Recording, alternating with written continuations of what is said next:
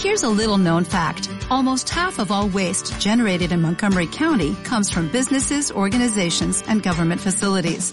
Reducing the amount of waste in your workplace will have a positive impact on our environment. It can also save you money on your disposal costs. Reducing waste and recycling at your business is easy to do and is the law in Montgomery County. Make it your business to recycle right. Learn more at montgomerycountymd.gov slash recycle right or call 311. Las lecturas de Dante y Argos presentan Los nueve príncipes de Ámbar. Roger Zelazny. 1. Después de lo que me pareció una eternidad, todo llegaba a su conclusión. Intenté mover los pies, y lo conseguí. Me encontraba tendido en una cama de hospital, con las piernas escayoladas. Pero al menos seguían siendo mías. Cerré los ojos y los volví a abrir tres veces. La habitación comenzó a estabilizarse. ¿Dónde demonios me encontraba? Entonces lentamente empezó a desaparecer la niebla, y parte de aquello que llamamos memoria volvió a mí. Recordé noches y enfermeras y agujas. Entonces, cada vez que las cosas parecían aclararse un poco, venía alguien y me inyectaba algo. Así había sido. Sí. Aunque ya me iba sintiendo ligeramente bien. Tendrían que detenerse. ¿Lo harían? Me asaltó este pensamiento. Quizá no.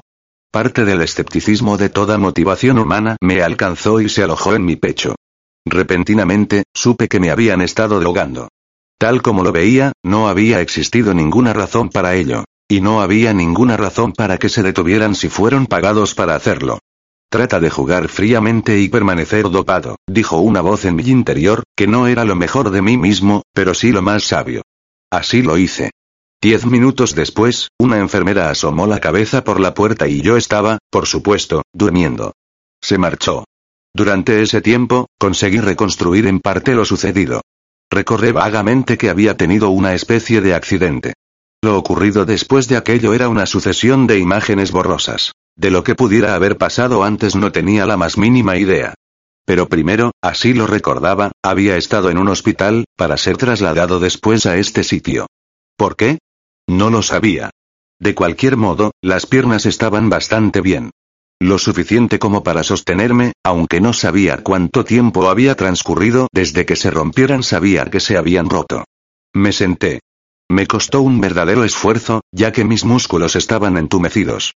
Afuera estaba oscuro, y un puñado de estrellas brillaba intensamente más allá de la ventana. Parpadeé al mirarlas y saqué las piernas por el borde de la cama. Me sentí mareado, pero después de un tiempo aquello pasó, y me levanté, agarrándome a la cama, y di el primer paso. Perfecto. Las piernas me sostenían. Teóricamente me encontraba en condiciones de dar un paseo. Regresé a la cama, me tumbé, y pensé. Estaba sudando y temblaba.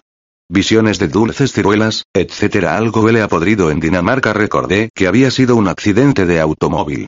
Y bastante serio se abrió la puerta, dejando entrar la luz, y, con los ojos entornados, vi a una enfermera con una hipodérmica en la mano. Se aproximó a la cama. Era un chica de caderas anchas, cabello oscuro y grandes brazos. Cuando se acercó a mí, me senté. Buenas noches, le dije. Oh. Buenas noches, replicó. ¿Cuándo me marcho? Pregunté.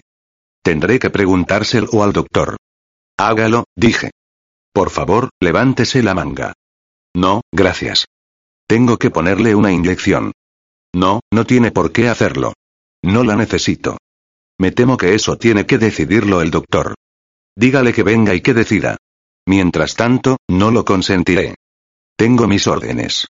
También las tenía Eichmann, y mire lo que le ocurrió, y negué lentamente con la cabeza. Muy bien, dijo ella. Tendré que informar de esto, hágalo, por favor, insistí, y, de paso, diga que he decidido marcharme por la mañana. Eso es imposible. Ni siquiera puede caminar además, tuvo lesiones internas. Ya veremos, dije. Buenas noches. Se marchó sin contestar. Volví a tenderme sobre la cama y reflexioné. Parecía encontrarme en una clínica privada. Eso quería decir que alguien estaba pagando mis facturas. Alguien a quien yo conocía, aunque lo intenté, no me vino visión alguna de familiares. Tampoco amigos. ¿Qué me quedaba? ¿Enemigos? Pensé durante un rato. Nada. Nadie que pudiera favorecerme de aquel modo. Repentinamente, recordé que había caído con mi coche por un precipicio a un lago. Y aquello era cuanto recordaba. Yo estaba me esforcé en tratar de recordar y me puse a sudar de nuevo. No sabía quién era. Para mantenerme ocupado, me senté y comencé a quitarme todas las vendas. Cuando terminé, parecía encontrarme perfectamente, así que me pareció que había hecho lo correcto. Utilizando un puntal que cogí de la cabecera de la cama, rompí el molde de mi pierna derecha. Tuve la repentina sensación de que debía marcharme inmediatamente. De que había algo que tenía que hacer. Comprobé la pierna, y pareció encontrarse en perfecto estado. Destrocé el molde de la pierna izquierda y me levanté, dirigiéndome al armario. No había nada de ropa. En aquel momento escuché unos pasos. Regresé a la cama y cubrí los moldes y las vendas. La luz inundó la habitación. Y allí, con la mano en el interruptor de la pared, pude ver a un tipo corpulento con chaquetilla blanca. ¿Qué es eso que oí de que andaba entorpeciendo el trabajo de la enfermera? Preguntó, y ya no tuve ninguna excusa para seguir durmiendo. No lo sé, dije. ¿De qué se trata? Aquello le molestó durante un segundo o dos, ya que frunció el ceño. Luego dijo. Es la hora de su inyección. ¿Es usted médico? Le pregunté. No, pero estoy autorizado para inyectarle. Y yo me niego, dije, pues la ley me protege. ¿Qué le parece? Le pondrán la inyección, dijo, y se acercó al lado izquierdo de la cama. En la mano que había permanecido oculta hasta entonces, tenía una hipodérmica. Fue un golpe muy duro, unos 10 centímetros debajo del cinturón, si no me equivoco, el que le hizo caer de rodillas. Dijo después de un tiempo. Acércate lo suficiente la próxima vez, dije, y verás lo que sucede. Tenemos nuestros métodos para tratar con pacientes como usted, dijo jadeando. Entonces supe que había llegado el momento de actuar. ¿Dónde está mi ropa? Pregunté. Repitió. Creo que entonces tendré que tomar las tuyas. Dámelas. Se hizo aburrido con la tercera repetición, por eso le arrojé las sábanas a la cabeza y le di un golpe con el puntal metálico. En un par de minutos ya estaba vestido completamente de blanco. El color de Moby Dick y del helado de crema. Feo. Le arrastré hasta meterlo dentro del armario y luego miré por la ventana enrejada. Vi a la vieja luna con la luna nueva en sus brazos, flotando inmóvil sobre una hilera de álamos. La hierba era plateada y brillaba, y la noche negociaba débilmente con el sol. Nada que me indicara dónde estaba situado aquel lugar. Hacia mi izquierda, abajo, se proyectaba un cuadro de luz, que parecía indicar una ventana de la planta baja con alguien despierto tras de ella. Salí de la habitación y eché un vistazo al corredor. A la izquierda terminaba en una pared con una ventana enrejada y cuatro puertas más, dos a cada lado. Probablemente, eran más habitaciones como la mía. Me acerqué a la ventana y vi más tierra, más árboles, más noche. Nada nuevo. Dando la vuelta, me dirigí en la otra dirección. Puertas, puertas, puertas sin ninguna luz bajo ellas. El único ruido lo producían mis pisadas, debido a los zapatos demasiado grandes que había tomado prestados. El sonriente muchacho del reloj me dijo que eran las 5 y 44 minutos. Llevaba el puntal de metal en el cinturón, bajo la limpia chaquetilla blanca, y al caminar me rozaba la cadera. Cada 20 pasos había una plafón en el techo que proyectaba unos 40 vatios de luz. Llegué a una escalera, a la izquierda, que bajaba. Descendí. Estaba enmoquetada y era silenciosa. El segundo piso parecía como el mío. Hileras de habitaciones. Continué bajando. Cuando llegué al primer piso, giré a la derecha, buscando la puerta por la que debía filtrarse luz. La encontré casi al final del corredor y no me molesté en llamar. El hombre estaba sentado detrás de un lustroso escritorio, llevaba una bata muy llamativa y estaba hojeando un libro de registros. No era una habitación típica de hospital. Me miró con ojos llameantes y muy abiertos, y con el intento en los labios de dar un grito que nunca llegó a surgir. Quizás se debió a mi resuelta expresión. Se puso en pie rápidamente. Cerré la puerta a mi espalda y dije. Buenos días. Se encuentra en apuros. La gente, cuando se trata de problemas, siempre es curiosa, ya que después de los tres segundos que tardé en cruzar la habitación, sus palabras fueron. ¿Qué quiere decir? Quiero decir, dije, que está a punto de tener una demanda por mantenerme incomunicado, y otra por ejercicio indebido de la medicina, por uso indiscriminado de narcóticos. Además, empiezo a sentir síndrome de abstinencia y puedo hacer algo violento, lárguese de aquí, dijo. Vi un paquete de cigarrillos encima del escritorio, cogí uno y le dije. Siéntese y mantenga la boca cerrada. Tenemos que hablar de algunas cosas. Se sentó, pero no se calló. Está usted infringiendo varias reglamentaciones. Dejaremos que los tribunales decidan quién es el culpable, repliqué. Ahora quiero mi ropa y mis efectos personales. Me voy. No está en condiciones, nadie se lo ha preguntado. Decídase ahora o responderá ante los tribunales. Trató de alcanzar un botón que había sobre su escritorio, pero le aparté la mano. Ahora. Repetí. Debió apretarlo cuando entré. Ya es demasiado tarde. Mr. Corey, está haciendo las cosas todavía más difíciles. Corey. Yo no pedí que me ingresaran aquí, dije, pero tengo todos los malditos derechos para salir. Y ahora es el momento, así que arreglémoslo. Obviamente, replicó, usted no se halla en condiciones para abandonar esta institución. Yo no puedo autorizarlo. Ahora voy a llamar a alguien para que le acompañe de vuelta a su habitación y se encargue de acostarle. No lo intente, dije, o comprobará en qué condiciones me encuentro. Tengo que hacerle varias preguntas. La primera es, ¿quién me ingresó aquí y quién está pagando los gastos? Muy bien, murmuró, y sus pequeños bigotes rojizos descendieron todo lo que pudieron. Abrió un cajón y metió una mano en él. Me puse en guardia. Hice que cayera sobre la mesa antes de que pudiera quitarle el seguro. Era un Colt automático de calibre 32, muy bien cuidado. Cuando lo cogí, le quité el seguro. Le apunté y le dije. Contestará a mis preguntas. Es evidente que me considera peligroso, y tal vez esté en lo cierto. Sonrió débilmente y encendió un cigarrillo, lo cual, si quería demostrar a plomo, fue un error, pues sus manos temblaron. De acuerdo, Coren si con ello se siente satisfecho, dijo. Su hermana le ingresó. Interrogación de cierre, pensé. ¿Qué hermana? Le pregunté. Evelyn, respondió. Sin embargo, no hubo campanas. Eso es ridículo. No he visto a Evelyn en muchos años, dije. Ella ni siquiera sabía que me encontraba en esta parte del país. Se encogió de hombros. No obstante, ¿dónde está ahora? Quiero llamarla, interrumpí. No tengo su dirección a mano. Consígala. Se puso en pie, se dirigió a un fichero y revolvió en él, sacando una tarjeta. La miré. Miss Evelyn Flaumel la dirección de Nueva York tampoco me era familiar, pero también la memoricé. Como la tarjeta decía, mi primer nombre era Cari. Bien. Más datos. Me puse la pistola en el cinturón junto al puntal, con el seguro puesto, claro. Muy bien, le dije, ¿dónde está mi ropa y cuánto va a pagarme? Su ropa quedó destruida en el accidente, dijo, y debo advertirle que sus piernas quedaron gravemente fracturadas la izquierda por dos sitios. Francamente, aún no me explico cómo puede mantenerse en pie. Tan solo han transcurrido dos semanas. Siempre curo rápidamente, dije, y ahora, hablando del dinero, ¿qué dinero? Lo que ha dictado el tribunal como indemnización por medicación inadecuada y todo lo demás. No sea ridículo. ¿Quién está siendo ridículo? Me conformo con mil dólares, en efectivo y ahora. Ni siquiera discutiré algo semejante.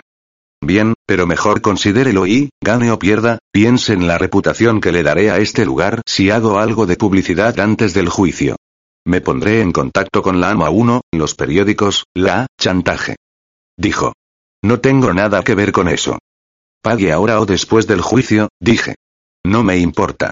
Pero será más barato si hace lo que digo. Si aceptaba, sabría que mis sospechas eran acertadas y que había algo ilegal en el asunto. Clavó sus ojos en mí, no sé por cuánto tiempo. Finalmente dijo. Aquí no tengo mil. Diga una cifra, le propuse. Después de otra pausa. Esto es un robo. No si es efectivo, Charlie. Así que, ¿cuánto? Puede que en mi caja fuerte tenga unos 500. Tráigalos. Después de inspeccionar el contenido de una pequeña caja fuerte de pared, dijo que había 430, y como no quería dejar huellas solo para comprobar si era cierto, acepté aquel dinero y me lo metí en el bolsillo. Ahora dígame cuál es la compañía de taxis más cercana. Lo dijo, y miré el listín telefónico, lo que me indicó que me encontraba en las afueras de Nueva York. Como no conocía el nombre del lugar y no quería que sospechara en qué estado se encontraba mi memoria, hice que él pidiera un taxi. Una de las vendas que me había quitado, había estado alrededor de mi cabeza. Mientras daba la dirección, le oí mencionar el lugar. Se llamaba Hospital Privado Greenwood.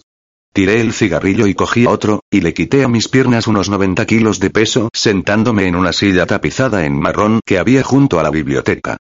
Esperaremos aquí y luego me acompañará hasta la puerta, dije. No volví a oír una palabra de él. Tos. Cuando el taxi me dejó en una esquina del pueblo más próximo, eran las ocho en punto. Le pagué al conductor y luego estuve caminando alrededor de 20 minutos. Me detuve en un bar a desayunar. Tomé un zumo, un par de huevos, tostadas, bacon, y tres tazas de café.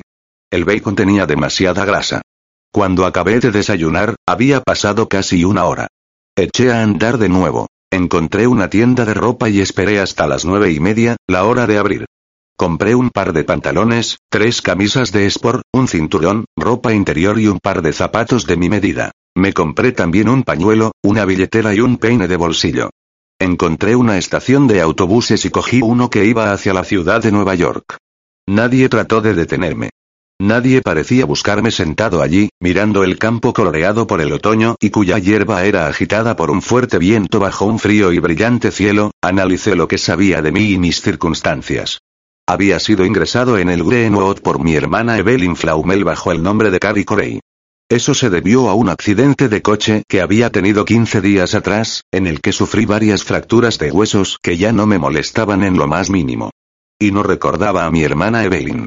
La gente de Greenwood había recibido órdenes de mantenerme en un estado pasivo, y temían que los denunciara, como amenacé con hacerles cuando me liberé. Bien. Alguien tenía miedo de mí por alguna razón. Jugaría la partida hasta el final. Me obligué a volver otra vez hasta el momento del accidente, pensamiento que mantuve en la cabeza hasta que me produjo dolor. Tenía la impresión de que no había sido un accidente, aunque no sabía por qué. Lo averiguaría y alguien pagaría por ello. Pagarían mucho, mucho. Una cólera terrible invadió mi cuerpo. Quienquiera que haya sido el que intentó herirme, usarme, lo hizo bajo su propio riesgo, y recibiría su merecido, fuera quien fuese. Sentía un apremiante deseo de matar, de destruir al culpable. Y sabía que no era la primera vez en mi vida que sentía algo así, y sabía que en el pasado lo había cumplido. Más de una vez. Miré por la ventanilla, viendo cómo caían las hojas muertas. Cuando llegué a la ciudad, lo primero que hice fue entrar en la peluquería más cercana para que me afeitaran y cortaran el pelo. Y lo segundo, fue cambiar de camisa en un servicio, ya que no soporto los pelillos en la espalda. La 32 automática, que pertenecía al individuo sin nombre del Greenwood, estaba en el bolsillo derecho de mi chaqueta. Almorcé rápidamente, y anduve en metro y autobuses por espacio de una hora. Luego cogí un taxi para que me llevara a la dirección de Evelyn, mi supuesta hermana y posible estimuladora de recuerdos, en Westchester. Mientras me acercaba, iba pensando en lo que iba a decir. Por eso, cuando la enorme puerta del viejo lugar se abrió en respuesta a mi llamada, ya sabía lo que diría. Lo había pensado mientras caminaba por el largo, sinuoso, camino de grava blanca, entre los oscuros robles y brillantes arces, mientras las hojas crujían bajo mis pies y el viento enfriaba mi recién afeitado cuello, protegido por la levantada solapa de la chaqueta. El olor del tónico capilar se mezclaba con la humedad de las hiedras que cubrían todos los muros de aquel viejo lugar de ladrillo. No me sentía familiarizado con el sitio.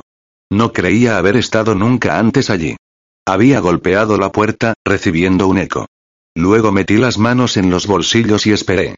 Cuando la puerta se abrió, sonreí y ya sentía la morena doncella cubierta de lunares y acento puertorriqueño. ¿Sí? dijo.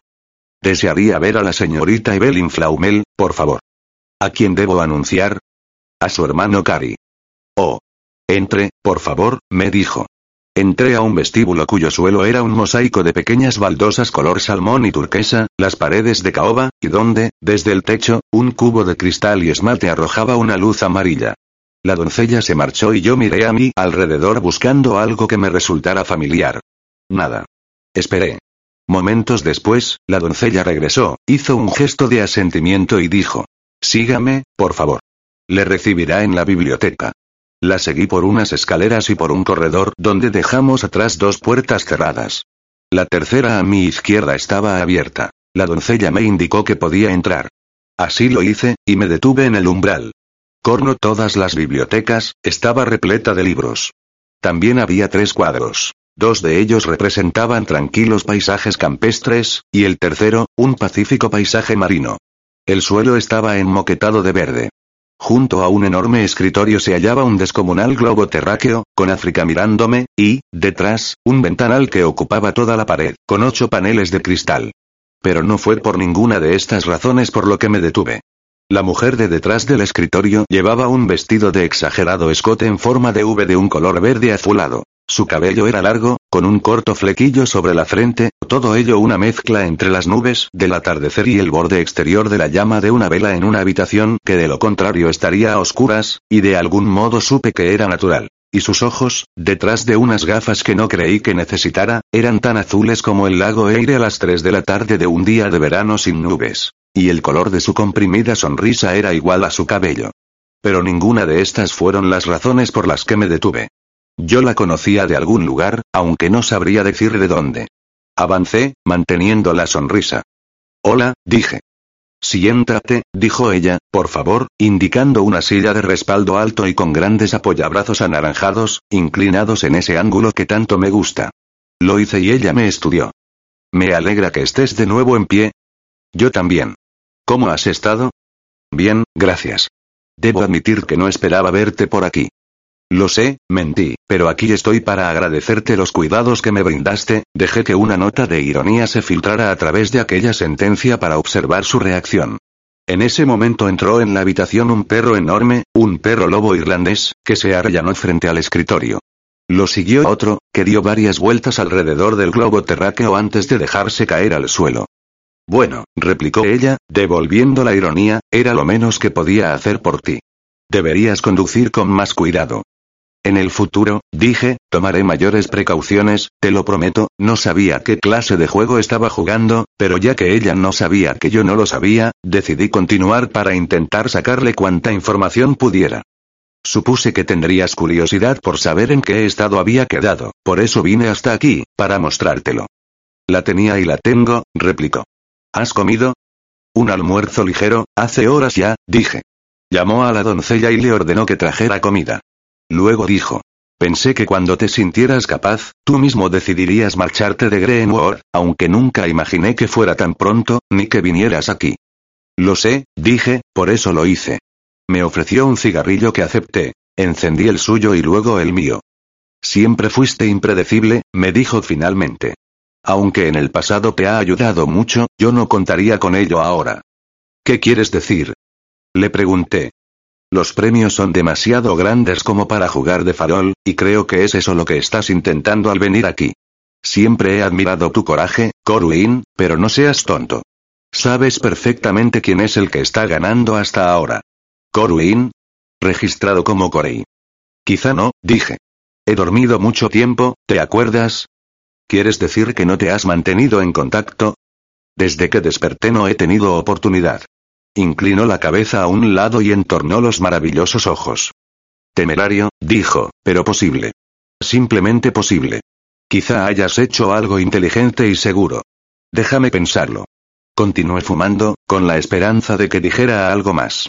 Pero no lo hizo, así que decidí aprovechar lo que parecía una ventaja obtenida en aquel juego que no entendía, entre jugadores a los que no conocía y de cuyos premios no tenía la menor idea. El hecho de que esté aquí indica algo, dije. Sí, replicó, lo sé. Pero eres inteligente, así que puede significar más de una cosa. Esperaremos y ya veremos. ¿Esperar qué? Para ver qué. ¿Qué cosa? Los filetes llegaron acompañados de una jarra de cerveza y me liberaron momentáneamente de hacer comentarios crípticos y generales sobre los que ella pudiera reflexionar sutil o cautelosamente. Mi filete era bueno, rosado en el interior y lleno de jugo. Comía pan crujiente y bebía cerveza devorado por el hambre y la sed. Ella se reía cuando me miraba, mientras cortaba pequeños trozos del suyo. Me encanta la manera con que te enfrentas a la vida, Corwin. Esa es una de las razones por las que odiaría que la perdieras. Yo también, murmuré. Y mientras comía, pensé en ella. La vi con un vestido de escote bajo, verde como el verde del mar. Había música y danza, y voces a nuestras espaldas. Yo vestía de negro y plata y la visión se alejó. Supe que aquella era una parte real de mi memoria, e interiormente maldije por no poder poseerla por entero. ¿Qué me había estado diciendo ella, en su verde, a mí, en mi negro y plata, aquella noche, detrás de la música, de la danza, de las voces? Serví más cerveza para los dos y decidí intentarlo con la visión. Recuerdo una noche, dije, que ibas vestida completamente de verde y yo con mis colores. Qué hermoso parecía todo y la música su rostro se tornó levemente melancólico y sus mejillas se suavizaron. Sí, dijo. ¿Acaso no fueron aquellos días perfectos? ¿De verdad no has estado en contacto? Te doy mi palabra, dije, para lo que valía. Las cosas han empeorado, comentó, y las sombras tienen más horrores de los que cualquiera de nosotros pudiera haber imaginado, ¿y? Pregunté. Él todavía tiene problemas, finalizó. Oh. Sí, continuó, y querrás saber del lado de quién estás. Aquí precisamente, dije. ¿Quieres decir? Por ahora, concluí, quizá demasiado rápidamente, ya que sus ojos se abrieron bastante, pues todavía no conozco el estado de todos los asuntos, tuviera el significado que tuviera lo que acababa de decir. Oh. Terminamos de comer nuestros filetes y de bebernos las cervezas y arrojamos los huesos a los perros. Tomamos algo de café y me puse fraternal, pero reprimí aquel sentimiento. Pregunté. ¿Y los otros? Lo que podía significar cualquier cosa, aunque parecía algo seguro. Por un momento temí que me preguntara qué quería decir. Pero, en vez de eso, se reclinó contra la silla, miró el techo y dijo. Como siempre. No se ha sabido nada de ninguno. Quizá el tuyo fuera el modo más sabio de actuar. Lo apruebo. Pero, ¿cómo puede una olvidar la gloria? Bajé la mirada, pues no estaba seguro de lo que reflejaría. Uno no puede, dije, uno nunca puede. Siguió un largo e incómodo silencio, tras el cual dijo. ¿Me orías? Por supuesto que no, repliqué. ¿Cómo podría considerando todo lo ocurrido? Aquello pareció complacerla, y sonrió, mostrando sus dientes blancos, muy blancos. Gracias, dijo. Aparte de todo, eres un caballero. Incliné la cabeza y sonreí. Me harás cambiar de bando. Si tenemos todo en cuenta, dijo, será difícil. Aquello me hizo sentir incómodo. Mi cólera estaba allí, y me preguntaba si ella sabía hacia quién iba dirigida. Intuía que sí, que lo sabía, y tuve que luchar contra el deseo de preguntárselo abiertamente. Bien, ¿y qué es lo que pretendes hacer? Preguntó finalmente. Me estaba poniendo a prueba. Por supuesto, no confías en mí, repliqué. ¿Acaso podríamos hacerlo nosotros? No olvidaría aquel nosotros. Bien, entonces. Por un tiempo estoy dispuesto a permanecer bajo tu vigilancia. Me sentiré contento de quedarme aquí, donde puedas tenerme siempre vigilado. ¿Y después? Después. Ya veremos. Inteligente, dijo. Muy inteligente. Me pones en una situación difícil, yo lo había dicho porque no tenía ningún lugar a donde ir, y el dinero que había conseguido no me duraría mucho. Sí, por supuesto que te puedes quedar. Pero déjame prevenirte, y tomó lo que me había parecido un colgante sujeto a una cadena alrededor de su cuello, esto es un silbato ultrasónico. Donner y Blitzer, los perros, tienen cuatro hermanos. Todos están entrenados para encargarse de las personas desagradables, y todos responden al silbato. Así que no vayas a ningún lugar al que no te llamen. Una o dos llamadas e incluso tú mismo serías destruido por ellos. ¿Sabes? Gracias a ellos ya no hay lobos en Irlanda. Lo sé, dije, dándome súbita cuenta de ello. Sí, continuó, a Eric le gustará saber que eres mi huésped. Eso hará que te deje en paz, ¿qué es lo que quieres, Nest Paz? Oí. Eric. Aquel nombre significaba algo. Yo había conocido a un Eric, y de algún modo había sido importante. Pero no recientemente. El Eric al que conocí todavía andaba por ahí, y aquello seguía siendo importante. ¿Por qué? Lo odiaba, aquello era una razón. Lo odiaba lo suficiente como para haber pensado en matarlo. Quizá hasta lo había intentado. También sabía que existía una cierta unión entre nosotros. ¿Parentesco? Sí, eso era. A ninguno de los dos le agradaba que fuéramos hermanos, recordaba, recordaba el grande y poderoso Eric, con su húmeda barba rizada y los ojos como los de Evelyn. Fui atormentado por una nueva oleada de memoria, mis sienes latieron y mi cuerpo comenzó a sudar. No permití que nada de esto se reflejara en mi rostro, y me obligué a seguir fumando y a beber un poco más de cerveza, ya que me había dado cuenta de que Evelyn era realmente mi hermana. Solo que Evelyn no era su nombre, no sabía cuál era, pero Evelyn, no. Decidí que tendría que ser muy cuidadoso. Hasta que lo recordara, no usaría ningún nombre para dirigirme a ella. ¿Y qué pasaba conmigo? ¿Qué era lo que estaba ocurriendo a mi alrededor? Eric, me di cuenta repentinamente, había tenido alguna conexión con mi accidente. Debería haber sido fatal, pero logré salvarme. Él había sido el responsable. Sí, contestaron mis sentimientos. Tenía que haber sido Eric. Y Evelyn estaba trabajando con él, pagando en Greenwood para que me mantuvieran en coma. Mejor que estar muerto, pero me percataba de que al acudir a la casa de Evelyn me ponía en manos de Eric, y que sería su prisionero, y que si me quedaba estaría indefenso ante cualquier ataque. Pero ella había sugerido que siendo su huésped, me dejaría en paz. No podía considerar nada como seguro. Debería estar siempre en guardia. Quizá simplemente lo mejor fuera que me marchara y dejara que mis recuerdos volvieran de forma natural. Pero estaba la terrible sensación de urgencia. Tenía que averiguar la historia completa tan pronto como fuera posible, y actuar inmediatamente después de conocerla. Estaba dentro de mí como una compulsión. Si el peligro era el precio de la memoria y el riesgo el coste de la oportunidad, que así fuera.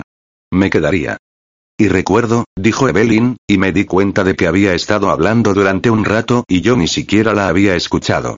Quizás se debiera a la cualidad reflexiva de sus palabras, que no requerían ninguna clase de respuesta, debido quizás a la urgencia de mis pensamientos. Y recuerdo el día que derrotaste a Julián en su juego favorito, lo que hizo que te arrojara una copa de vino a la cara y te maldijera. Pero tú te llevaste el premio. Y él repentinamente tuvo miedo de haber ido demasiado lejos. Pero entonces tú te reíste y tomaste una copa de vino con él. Creo que me sentí mal ante aquella muestra de temperamento, cuando normalmente era tan frío, y creo que aquel día te envidió. ¿Te acuerdas? Me parece que desde entonces, hasta cierto punto, te ha imitado en algunos aspectos. Pero yo todavía le odio y espero que caiga pronto. Siento que él Julián, Julián, Julián. Sí y no. Algo acerca de un juego y yo acosando a un hombre y destruyendo un autocontrol casi legendario. Sí, había una sensación de familiaridad. Y no, ya que no podría decir con seguridad de qué se había tratado. Y Kaine, ¿cómo le engañaste? ¿Sabes? Desde aquel momento, Teodia pude darme cuenta de que no era muy querido. No sé por qué, aquel sentimiento me agradó. Y Kaine también me era familiar. Eric, Julián, Kaine, Corwin. Los nombres flotaban en mi cabeza, y de algún modo me resultaba difícil soportarlo. Ha pasado tanto tiempo, dije casi involuntariamente, y parecía ser verdad.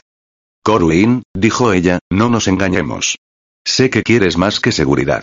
Además, todavía eres lo suficientemente fuerte como para sacar algo de esto, si juegas tu baza correctamente. No tengo idea de lo que tienes en mente, pero quizá podamos hacer un trato con Eric, la primera persona del plural se había filtrado. Ella ya había llegado a la conclusión de que yo era una pieza de valor en lo que estaba ocurriendo. Podía decir que veía una oportunidad para obtener algo para sí misma. Sonreí, solo un poco. Por eso viniste aquí. Continuó. ¿Tienes alguna proposición para Eric, algo que requiera un viaje entre los planos? Quizá, repliqué, cuando piense un poco más en ello. Me he recobrado hace tan poco tiempo, que todavía debo reflexionar bastante, aunque lo que quería era estar en mejores condiciones para actuar rápidamente, si decidía que mis intereses estaban del lado de Eric. Ten cuidado, añadió, ya sabes que le contaré todo lo que hablemos aquí. Por supuesto, dije, sin saberlo realmente, tratando de aferrarme a algo, a menos que tus intereses estuvieran unidos a los míos. Sus cejas se unieron bastante, apareciendo arrugas entre ellas. No estoy segura de lo que estás proponiendo. Aún no estoy proponiendo nada, dije. Simplemente estoy siendo honesto contigo al decirte que no sé. No estoy muy seguro de que quiera hacer un trato con Eric. Después de todo, dejé que las palabras se perdieran adrede, ya que no tenía nada con qué continuar, aunque sabía que debería decir algo más. ¿Acaso te ha ofrecido alguna alternativa? Se puso en pie repentinamente, cogiendo el silbato. Blaze. Por supuesto. Siéntate, le dije, y no seas ridícula. Me entregaría a ti tan fácil y tranquilamente solo para que me echaras de comida a los perros, simplemente porque a ti se te ocurre pensar en Blaze, se relajó, incluso se derrumbó un poco, y volvió a sentarse. Posiblemente, no, dijo por fin, pero sé que eres un jugador de ventaja. Si has venido hasta aquí para disponer de un aliado, ni siquiera lo intentes. No soy tan importante. Ya deberías saberlo. Además, siempre pensé que yo te caía bien. Antes y ahora, dije, y no tienes nada de qué preocuparte. Aunque es interesante que hayas mencionado a Blaze. Y que hables más, más, más. Hay tanto que quiero saber. ¿Por qué? ¿Ha tratado de ponerse en contacto contigo? No te lo diré, repliqué, esperando que me diera algo con lo que poder sostenerme. Y, ahora que sabía cómo era Blaze, si lo hubiera hecho, le hubiera contestado lo mismo que le contestaría a Eric, lo pensaré. Blaze, repitió ella. Y yo me dije a mí mismo, Blaze, Blaze, me gustas. No recuerdo por qué, y sé que hay razones para todo lo contrario, pero me gustas, lo sé. Estuvimos sentados un rato, yo me sentía fatigado, pero no permitía que se reflejara en mi rostro. Debía ser fuerte. Sabía que debía serlo. Sentado allí, sonreí y dije, Tienes una buena biblioteca. Y ella respondió, Gracias. Blaze, repitió después de un tiempo. ¿Crees que tiene alguna posibilidad? Me encogí de hombros. ¿Quién sabe? Por cierto, yo no lo sé. Quizá él sí. Quizá no. Me miró, sus ojos estaban ligeramente abiertos, su boca también. ¿Tú no? Dijo. ¿No vas a tratar de conseguirlo? Reí, solamente con el propósito de contrarrestar sus emociones. No seas tonta, dije cuando terminé. Yo. Pero mientras ella lo decía, supe que había tensado una cuerda profundamente enterrada y que latió con un estentóreo. ¿Por qué no? Súbitamente tuve miedo. Parecía relajada ante mi rechazo, fuera lo que fuese lo que estaba rechazando. Sonrió, e indicó un bar que había a mi izquierda. Me gustaría un Irish Mist, dijo. También a mí, repliqué, levantándome y preparando un par de ellos. ¿Sabes? Dije después de haberme sentado nuevamente. Es agradable estar juntos así, aunque sea por poco tiempo. Trae recuerdos. Sonrió, y estaba encantadora. Tienes razón, dijo tomando su bebida. Contigo aquí casi me siento en ámbar, y yo casi dejé caer mi copa. Ámbar. La palabra había enviado una corriente eléctrica por mi columna vertebral. Se puso a llorar. Para reconfortarla, me levanté y acaricié sus hombros. No llores, pequeña. Por favor, no lo hagas. A mí también me hace infeliz, Ámbar. Había algo en aquella palabra. Algo eléctrico y poderoso. Volverán los buenos tiempos, dije suavemente. ¿Lo crees realmente? Preguntó. Sí, dije en voz alta. Sí, lo creo. Estás loco, dijo. Quizás sea esa la razón por la que seas mi hermano favorito. Casi puedo creer cualquier cosa que digas, aún sabiendo que estás loco. Lloró un poco más y se detuvo. Corwin, dijo, si lo logras si por cualquier cosa salida de las sombras lo logras te acordarás de tu hermana Florimel, Sí, dije, sabiendo que aquel era su nombre, sí, me acordaré de ti. Gracias. A Eric solo le diré lo importante, sin mencionar a Blaze ni mis últimas sospechas. Gracias, Flora. Pero no confío en ti en absoluto. Recuerda también eso. No hace falta que lo digas. Llamó a la doncella para que me mostrara el dormitorio, donde logré desvestirme, caer en la cama y dormir once horas. 3. Por la mañana ella ya se había marchado sin dejar ningún mensaje. La doncella me sirvió el desayuno en la cocina, y luego se marchó para ocuparse de la casa. Yo ya había descartado la idea de sonsacarle información, ya que no sabría nada o no me diría nada de lo que quería saber, y, sin lugar a dudas, también le informaría a Flora de mis intentos. Así que, ya que parecía tener plena libertad, decidí ir de nuevo a la biblioteca y ver qué podía encontrar allí. Además, me gustan las bibliotecas. Me hace sentir cómodo y seguro tener muros de palabras, hermosas y sabias, a mi alrededor. Siempre me siento mejor cuando puedo ver que hay algo que mantiene a raya a las sombras. Desde algún lugar apareció Donero Blitzer, o alguno de sus hermanos, y me siguió por el corredor, caminando con las patas rígidas y olisqueando mi rastro. Traté de hacerme su amigo, pero era lo mismo que intentar intercambiar cortesías con el soldado que te ordena que te apartes del camino. Mientras me dirigía a la biblioteca, inspeccioné algunas de las otras habitaciones, pero resultaron ser completamente normales. Entré en la biblioteca, y África todavía me miraba. Cerré la puerta a mi espalda para mantener fuera a los perros, y paseé por el cuarto leyendo los lomos de los libros en las estanterías. Había gran cantidad de libros de historia. De hecho, parecían dominar toda la colección. También había muchos libros de arte, de esos de edición de lujo para coleccionistas, ante los cuales me detuve a hojear algunos. Normalmente, pienso mejor cuando estoy enfrascado en algo diferente a lo que me preocupa. Me pregunté cuáles serían las fuentes de la riqueza de Flora. Si éramos hermanos, significaba aquello que yo también, de algún modo, gozaba también de la misma opulencia. Pensé en mi estado económico y social, mi profesión, mis orígenes. Tuve la sensación de que nunca había tenido que preocuparme por el dinero, y que siempre hubo tanto como para no estarlo. ¿Era dueño de una casa tan grande como aquella? No podía recordarlo. ¿Qué hacía antes? Me senté detrás del escritorio y hurgué en mi mente, buscando algún lugar especial que pudiera poseer cierto conocimiento. Es difícil examinarse a uno mismo de ese modo, como a un desconocido. Quizá esa fue la razón por la que no pude hallar nada.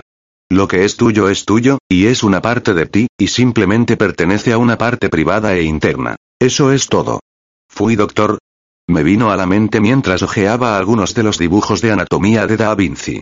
Casi por reflejo, empecé a recordar mentalmente los pasos de varias intervenciones quirúrgicas. Me di cuenta de que en el pasado había operado a algunas personas. Pero no era aquello. Mientras descubría que poseía conocimientos médicos, supe que aquel conocimiento era parte de otra cosa. De algún modo, sabía que no había practicado la cirugía. Entonces, ¿qué? ¿Qué más sabía? Algo atrajo mi mirada. Sentado allí, me llamó poderosamente la atención la pared más lejana, en la que, entre otras muchas cosas, había colgado un antiguo sable de caballería que había pasado por alto cuando llegué por primera vez. Me levanté, crucé el cuarto y lo cogí. Estaba en mal estado. Me hubiera gustado tener un paño con lubricante y una piedra de afilar para ponerlo una vez más en el estado en que debería estar. Yo conocía algo sobre armas antiguas, especialmente armas blancas. El sable en mi mano parecía liviano y eficiente, y me sentía capaz de manejarlo. Me puse en guardia, ataqué y defendí varias veces. Sí, sabía que podía utilizarlo. ¿Qué clase de preparación podía deducirse de aquel hecho? Miré a mi alrededor buscando algo que me trajera nuevos recuerdos. No se me ocurrió nada más, por lo que coloqué el sable nuevamente en su lugar y volví al escritorio. Allí sentado, decidí revisarlo completamente. Comencé por el medio y continué hacia arriba por el lado izquierdo, y hacia abajo por el lado derecho, cajón por cajón. Todo lo que había eran efectos de escritorio. Sobres, sellos, papel de carta, lápices, gomas de borrar, todos eran artículos normales. Había sacado cada cajón fuera del escritorio y los mantuve sobre las piernas mientras inspeccionaba su contenido. No era simplemente una idea, sino algo que formaba parte del entrenamiento que recibiera una vez y que me decía que debía revisar los lados y también el fondo. Hubo algo que casi dejé pasar pero que, en el último momento, atrajo mi atención. El fondo del último cajón del lado derecho no era tan alto como los fondos de los otros cajones. Aquello indicaba algo, y cuando me arrodillé y miré en el hueco del cajón, descubrí una cajita que estaba fija a la parte superior. En sí misma, era un pequeño cajón, y estaba cerrada. Empleé aproximadamente un minuto en intentar abrirlo con un clip, un alfiler y, finalmente, con un calzador metálico que había visto en otro cajón. El calzador lo logró abrir. El cajón contenía un paquete de cartas. Y el paquete llevaba un emblema que me hizo poner rígido donde estaba arrodillado. Comencé a sudar y a respirar agitadamente. Era un unicornio blanco en un campo verde, mirando hacia la derecha. Yo conocía aquel emblema, y me dolía no poder nombrarlo. Abrí el paquete y saqué las cartas. Eran parecidas a las del tarot, con sus varas mágicas, pentáculos, copas y espadas, pero los arcanos mayores eran bastante diferentes. Antes de continuar con mi inspección, coloqué los dos cajones en su sitio, cuidando de no cerrar el más pequeño. Los arcanos casi aparentaban tener vida, era como si estuvieran dispuestos a salir de aquellas brillantes superficies. Las cartas eran frías al tacto, y me daba un placer especial sostenerlas. Y repentinamente supe que una vez había poseído un paquete igual. Comencé a extenderlas sobre el escritorio. La primera mostraba a un hombre pequeño de aspecto astuto, con una nariz aguda y cabello de color rojizo. Estaba vestido con algo parecido a un traje renacentista de color naranja, rojo y marrón. Llevaba largas medias y un jubón ajustado, adornado de pedrería. Y yo le conocía. Su nombre era Random. En la siguiente, el rostro pasivo de Julián, su cabello oscuro y largo, ojos azules que no poseían pasión ni compasión. Estaba completamente vestido con una armadura de algo que parecían escamas, blanca, ni de plata ni pintada, sino que parecía esmaltada. Sabía, aun a pesar de su apariencia festiva y decorativa, que era terriblemente duro y resistente. Aquel era el hombre al que yo había derrotado en su juego favorito, por lo que me había arrojado una copa de vino. Le conocía y le odiaba. Luego apareció el rostro oscuro y atezado de Kaine, todo vestido de satén negro y verde, y llevando un sombrero de tres puntas ladeado sobre su cabeza, con plumas verdes que pendían por detrás. Estaba de pie y de perfil, con un brazo apoyado en la cadera. Las puntas de sus botas estaban curvadas hacia arriba, y llevaba una daga adornada con esmeraldas. Había ambivalencia en mi corazón. Y entonces apareció Eric. Hermoso según cualquier canon. Su cabello era tan negro como para parecer casi azul. Su barba se rizaba alrededor de la boca siempre sonriente, y estaba vestido simplemente con una chaqueta de cuero y polainas, una capa sencilla y altas botas negras, y llevaba un cinturón rojo del que colgaba un sable plateado adornado con un rubí, y el cuello de su alta capa alrededor de la cabeza estaba surcado de rojo, haciendo juego con los adornos de sus mangas. Sus manos, cuyos dedos pulgares se ocultaban en el cinturón, eran terriblemente fuertes y prominentes. Un par de guantes negros sobresalía del cinturón, cerca de su costado derecho. Se trataba, estaba seguro, del que había intentado matarme aquel día en que casi muero. Le estudié y de algún modo le temí. Luego apareció Benedict, alto y severo. Delgado de cuerpo, delgado de rostro, pero amplio de mente. Vestía de naranja, amarillo y marrón, y me hizo recordar calabazas y almiares y espantapájaros y la leyenda del Valle Durmiente 2. Tenía un mentón largo y fuerte, ojos color avellana y cabello marrón que nunca se rizaba. Estaba de pie ante un caballo cobrizo y se apoyaba en una lanza en la que había anudada una corona de flores. Muy raramente reía. Me gustaba. Cuando descubrí la carta siguiente, me detuve, y mi corazón dio un salto y comenzó a golpear contra el pecho pidiendo a gritos que lo dejaran salir. Era yo. Conocía a mi yo afeitado, y aquel no era otro que el reflejo del espejo. Sí, ojos verdes, cabello negro, vestido de negro y plata. Llevaba una capa que me envolvía suavemente, como si se debiera al viento. Calzaba botas negras, como las de Eric, y yo también me armaba con una espada, solo que la mía era más pesada que la suya, aunque no tan larga. Tenía puestos guantes, que eran plateados y de malla. El broche de mi cuello estaba labrado con la forma de una rosa de plata. Yo, Corwin. Y un hombre poderoso y grande me miraba desde la otra carta. Se parecía muchísimo a mí, a excepción de la barbilla, que estaba más marcada, y supe que era más grande que yo, aunque más lento. Su fuerza era ya leyenda. Vestía una túnica color azul y gris que se ceñía a la cintura con un cinturón ancho y negro. Estaba de pie, riendo. Alrededor de su cuello, de un grueso cordón, colgaba un cuerno de caza, que era de plata. Llevaba una barba que le abarcaba el óvalo del rostro y un bigote poco espeso. En su mano derecha sostenía una copa de vino. Sentí un repentino afecto hacia él. Entonces se me ocurrió su nombre. Era Gerard. Luego vino un hombre de fiera barba y aspecto llameante, vestido completamente de rojo y naranja, casi toda su ropa era de seda, y sostenía una espada en la mano derecha y una copa de vino en la izquierda, y el demonio en persona danzaba detrás de sus ojos, que eran tan azules como los de Flora y Eric. Su mentón era pequeño, pero cubierto de barba. Su espada estaba incrustada de una elaborada filigrana dorada. Tenía dos enormes anillos en la mano derecha y uno en la izquierda. Una esmeralda y un rubí, y un zafiro, respectivamente. Este, lo sabía, era Blaze. Entonces apareció una figura que fluctuaba entre Blaze y yo. Mis rasgos, aunque más pequeños, y mis ojos. El cabello de Blaze y sin barba. Vestía un traje de montar verde y estaba sentado sobre un caballo blanco, dirigiéndose hacia el lado derecho de la carta. Había en él una cualidad que iba desde la fuerza hasta la debilidad, el tesón y el abandono. Me agradaba y a la vez me desagradaba, me caía bien y a la vez me repelía. Supe que su nombre era Brandt. Apenas posé los ojos sobre él, lo supe.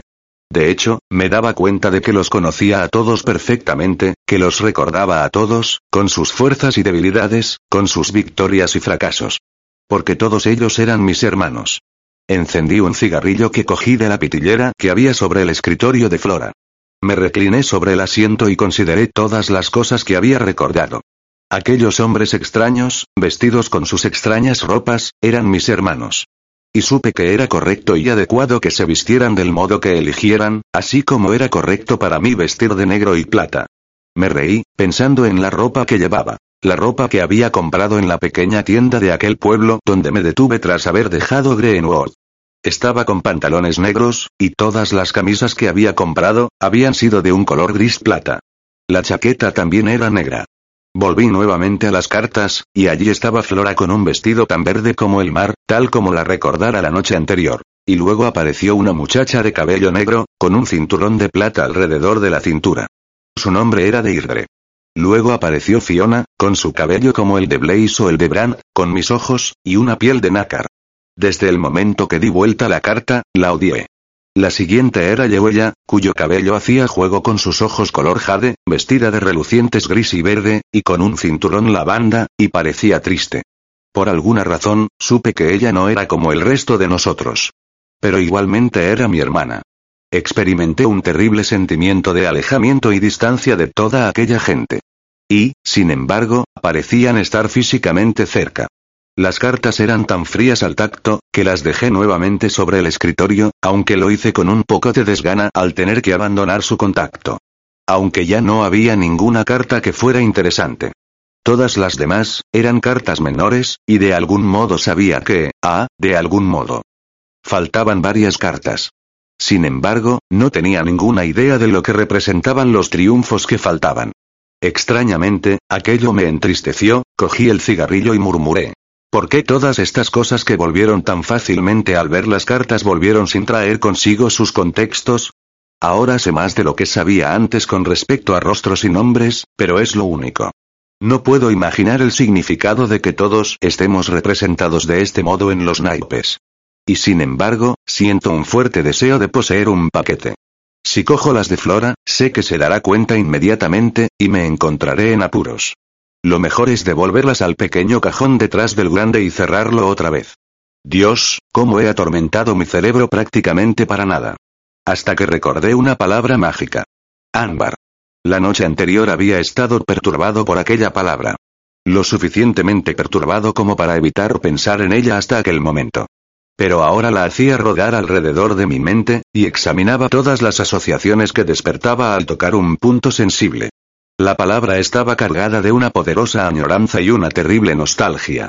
Tenía una especie de belleza olvidada, de gran logro, y un sentimiento de poder que era terrible y casi último. De alguna manera, la palabra pertenecía a mi vocabulario. De algún modo, era parte de él y parte mía. Era el nombre de un lugar. Supe que era el nombre de un lugar que yo había conocido una vez. Aunque no se me presentaron imágenes, solo emociones. ¿Cuánto tiempo permanecí así sentado? No lo sé. El tiempo pareció abandonarme en mis ensueños. Me di cuenta, desde el centro de mis pensamientos, que habían llamado suavemente a la puerta. Luego el picaporte giró y la doncella, cuyo nombre era Carmella, entró y me preguntó si deseaba almorzar. Pareció una buena idea, así que la seguí nuevamente hasta la cocina, donde me comí medio pollo y bebí un cuarto de litro de leche. Me dirigí nuevamente a la biblioteca cargando un termo con café y evitando a los perros. Ya iba por la segunda taza cuando sonó el teléfono. Deseé cogerlo, pero supuse que habría extensiones por toda la casa y que Carmella lo cogería desde algún lugar. Estaba equivocado. Aún seguía sonando. Finalmente, no pude resistir más. Hola, dije. Residencia Flaumel. Por favor, ¿podría hablar con la señorita Flaumel? Era la voz de un hombre, rápida y ligeramente nerviosa. Parecía como si le faltara el aire, y sus palabras estaban disfrazadas por el débil tañido y las voces fantasmas de las llamadas de larga distancia. Lo siento, le dije. No se encuentra aquí en este momento. ¿Puedo tomar el mensaje y decir que le llame luego? ¿Con quién estoy hablando? Demandó. Dudé, luego dije. Mi nombre es Corwin. Oh, Dios. exclamó, y siguió un largo silencio. Empecé a pensar que había colgado. Dije. Hola. Justo antes de que empezara a hablar. ¿Está viva todavía? Preguntó. Por supuesto que todavía está viva. ¿Con quién demonios estoy hablando? ¿No reconoces la voz, Corwin? Soy Random. Escúchame, estoy en California y tengo problemas. Llamaba a Flora para pedirle asilo. ¿Estás con ella? Temporalmente, le dije. Ya veo. ¿Me darás tu protección, Corwin? Una pausa. Luego, por favor. Toda la que pueda, contesté, pero no puedo obligar a Flora a nada antes de consultarlo con ella. ¿Me protegerás contra ella? Entonces es perfecto para mí. Voy a tratar de ir ahora a Nueva York. Iré por un camino un poco indirecto, así que no sé cuánto tiempo me tomará llegar hasta allí. Si puedo evitar las sombras erróneas, te veré pronto. Deseame suerte. Suerte. Hubo un clic, y me quedé escuchando el lejano tañido y las voces fantasmas. Así que el presuntuoso de Random estaba en problemas. Tenía el presentimiento de que no debería haberme molestado especialmente, pero era posible que fuera una de las llaves de mi futuro y de mi pasado. Trataría de ayudarle en todo lo que pudiera hasta haber obtenido de él toda la información que deseaba. Sabía perfectamente que ya no quedaba entre nosotros mucho amor fraternal. Pero también sabía que no era tonto. Tenía recursos y era astuto, extrañamente sentimental por las cosas más estúpidas. Y, por otra parte, su palabra no valía absolutamente nada, y, probablemente, si lograba obtener mucho con ello, vendería mi cadáver a la escuela de médicos. Recordaba muy bien a aquel pilluelo, con un ligero toque de afecto, quizá por unas cuantas veces que lo pasáramos bien. Pero, ¿confiar en él? Nunca. Decidí no decirle nada a Flora de su llegada hasta el último momento. Podría utilizarlo como un as, o, al menos, como una jota. Añadí algo de café caliente a lo que quedaba en la taza y bebí lentamente. ¿De quién estaba escapando? No de Eric, ciertamente, o no hubiera llamado aquí. Me pregunté por qué quiso saber si Flora había muerto por el hecho de estar yo aquí. Estaba tan estrechamente aliada con el hermano que yo odiaba que era conocimiento común en la familia que le haría a ella lo mismo que a él si tuviera la oportunidad. Parecía extraño, pero él había hecho la pregunta. ¿Qué clase de alianza mantenían? ¿Cuál era la fuente de aquella tensión, de aquella oposición? ¿Por qué estaba huyendo Random? Ámbar. De algún modo sabía que la clave de todo se encontraba en Ámbar. El secreto de toda la confusión estaba en Ámbar, en algo que había ocurrido en aquel lugar, y, juzgaba yo, muy recientemente. Debía dar a entender que tenía el conocimiento que no poseía mientras se lo sacaba, pieza a pieza, a los que lo tenían. Confiaba en mí mismo, podrían hacerlo. Desconfiaban demasiado entre ellos mismos como para que fueran cautelosos. Me basaría en aquello. Obtendría cuanto necesitase, tomaría lo que quisiera, y recordaría a los que me ayudaran y pisotearía al resto. Esto, lo sabía, era la ley que regía la vida de nuestra familia, y yo era un verdadero hijo de mi padre.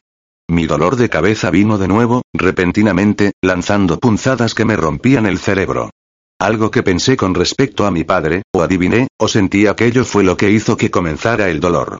Pero no estaba seguro ni del por qué ni del cómo. Después de un tiempo, el dolor pasó, y me dormí en la silla. Después de un tiempo mucho más largo, se abrió la puerta y entró Flora. Una vez más era de noche. Estaba vestida con una blusa de seda verde y con una falda larga de seda gris. Tenía puestos unos zapatos livianos, ideales para andar, y unas medias gruesas. Su cabello estaba peinado hacia atrás y parecía ligeramente pálida. Todavía llevaba el silbato de los perros. Buenas noches, dije levantándome. Ella no replicó. En vez de eso, cruzó el cuarto dirigiéndose hacia el bar y se sirvió un Jack Daniels. Se lo bebió de un trago. Luego se sirvió otro y se lo llevó con ella hasta el sillón. Encendí un cigarrillo y se lo alcancé. Asintió y dijo. El camino a Ámbar es difícil. ¿Por qué? Me miró perpleja. ¿Cuándo fue la última vez que lo intentaste? Me encogí de hombros. No recuerdo. Es ese camino, dijo. Simplemente me pregunto cuántas de esas dificultades son culpa tuya. No respondí porque no sabía de qué estaba hablando. Recordé que había un camino mucho más fácil que el camino para llegar al lugar llamado Ámbar. Obviamente, ella no lo conocía. Te faltan algunos arcanos, dije súbitamente con una voz que era casi la mía. Se puso en pie de un salto, derramando la mitad de la bebida sobre su mano. Devuélvemelos, gritó cogiendo el silbato. Me adelanté y la cogí por los hombros. Yo no los tengo, dije. No era más que un simple comentario. Se tranquilizó un poco y se echó a llorar. La conduje gentilmente, sentándola de nuevo.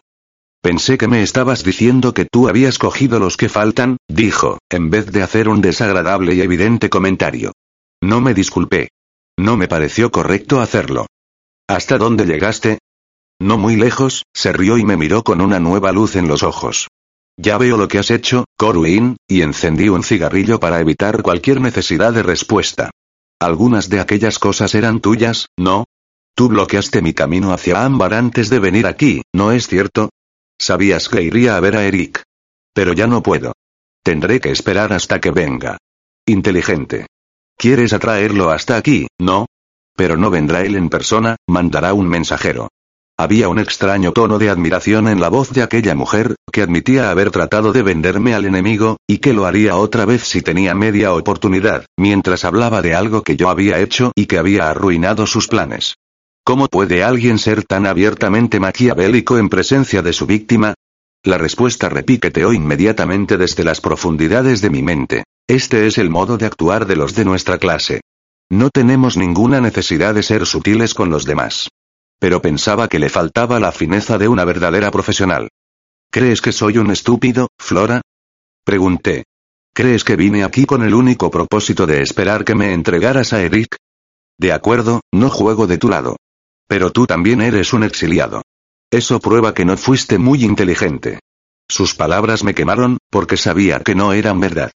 Como el infierno lo soy. Dije. Nuevamente, rió. Sabía que eso te sacaría de tus casillas, agregó. De acuerdo, viajas por las sombras con algún propósito. Estás loco. Me encogí de hombros. Dijo. ¿Qué quieres? ¿Para qué viniste realmente? Tenía curiosidad por saber lo que planeabas, contesté. Eso es todo. No puedes mantenerme aquí si yo no quiero. Ni siquiera Eric puede hacerlo. Quizá realmente deseara visitarte. Quizá me esté volviendo sentimental con los años. Sin embargo, me quedaré un tiempo más y luego es posible que me marche. Si no te hubieras precipitado para intentar obtener algo de mí, podrías haberte beneficiado mucho más. Me pediste que un día te recordara, si ocurría un acontecimiento determinado mi sugerencia tardó varios segundos en filtrarse. Entonces dijo. Vas a intentarlo. Realmente vas a intentarlo. Tienes mucha razón cuando dices que voy a intentarlo, dije, sabiendo que lo haría, fuera lo que fuese, y puedes decírselo a Eric, si quieres, pero recuerda que puedo lograrlo. Piensa que, si lo consigo, podría ser agradable contarse entre mis amigos.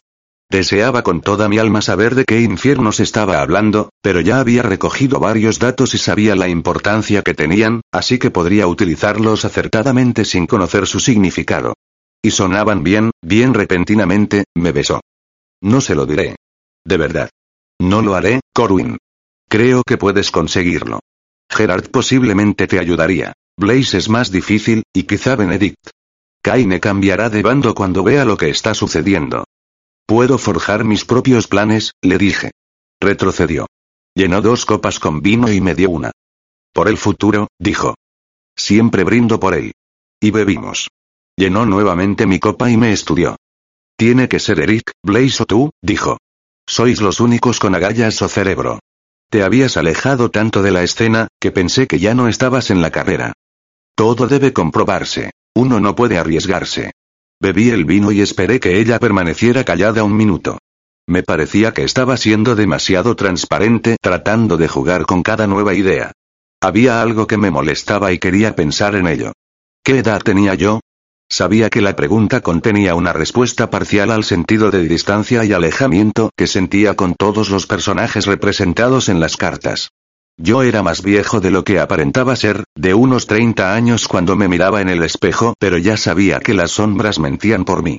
Era mucho, mucho más viejo, y había pasado mucho tiempo desde la última vez que viera a mis hermanos y hermanas, todos juntos como amigos viviendo uno al lado del otro, como mostraban las cartas, sin tensiones ni fricciones entre nosotros.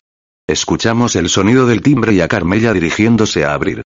Ese debe ser el hermano Random, dije, sabiendo que era así. Está bajo mi protección. Sus ojos se agrandaron, luego sonrió como si apreciara algo inteligente que yo hubiera hecho. No lo había hecho, por supuesto, pero estaba contento de que pensara así. Me hacía sentir más seguro.